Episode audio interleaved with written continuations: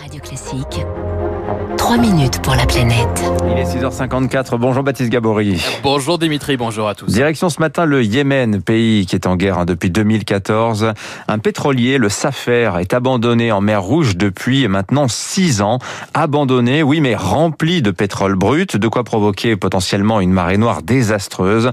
Les Nations Unies, Baptiste, tentent depuis des mois d'accéder au tanker sans succès pour l'instant.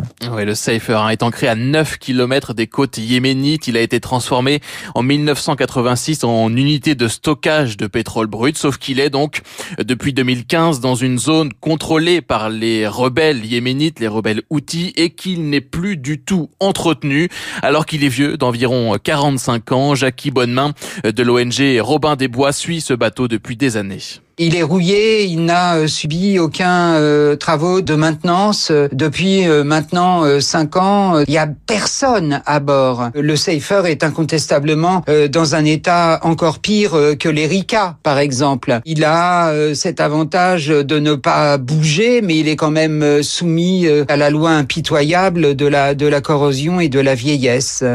Un vieillard, selon Jackie Bonnemain, soumis déjà à des premières brèches. Une voie d'eau a été détectée l'an dernier dans la salle des machines. Heureusement réparée, le Safer contient aujourd'hui 150 000 tonnes de pétrole brut, ce qui laisse craindre en cas d'accident une marée noire immense. L'Exxon Valdez, il a, il a perdu entre 30 et 40 000 tonnes. Euh, le Safer, il en contient 150 euh, 000. donc euh, la catastrophe, si on avait affaire à une rupture totale, ressemblerait plus à celle de la Moco Cadiz qu'à celle de l'Exxon Valdez.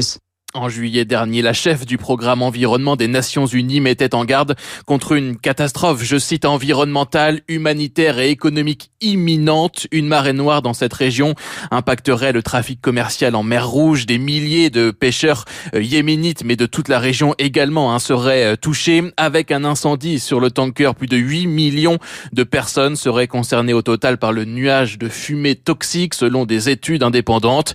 Et ce serait évidemment une catastrophe pour la biodiversité en mer Rouge. Karine Kleinos a publié une étude scientifique en décembre dernier sur le sujet. Elle est professeure en sciences marines à l'université de Stony Brook à New York. D'abord, le pétrole va se fixer sur les coraux. Et puis, il va pénétrer dans l'ensemble de l'écosystème, toucher les poissons et tuer les coraux qui sont des nurseries pour les poissons que les gens mangent. Une marée noire aurait un effet dévastateur sur la faune sauvage tout au long des côtes. Des écosystèmes dévastés pour de nombreuses décennies. Les scientifiques alertent notamment euh, sur le sort des récifs coralliens du nord de la mer Rouge, très précieux car ils sont beaucoup plus résistants au réchauffement euh, climatique. L'ONU tente depuis plusieurs années maintenant de mener une inspection à bord du tanker. Un accord avait été trouvé en novembre dernier avec les rebelles. Mission, la mission était prévue initialement en janvier ou février, mais elle a de nouveau été retardée. Elle pourrait avoir le mois prochain. Le Safer qui porte décidément très mal son nom. Merci.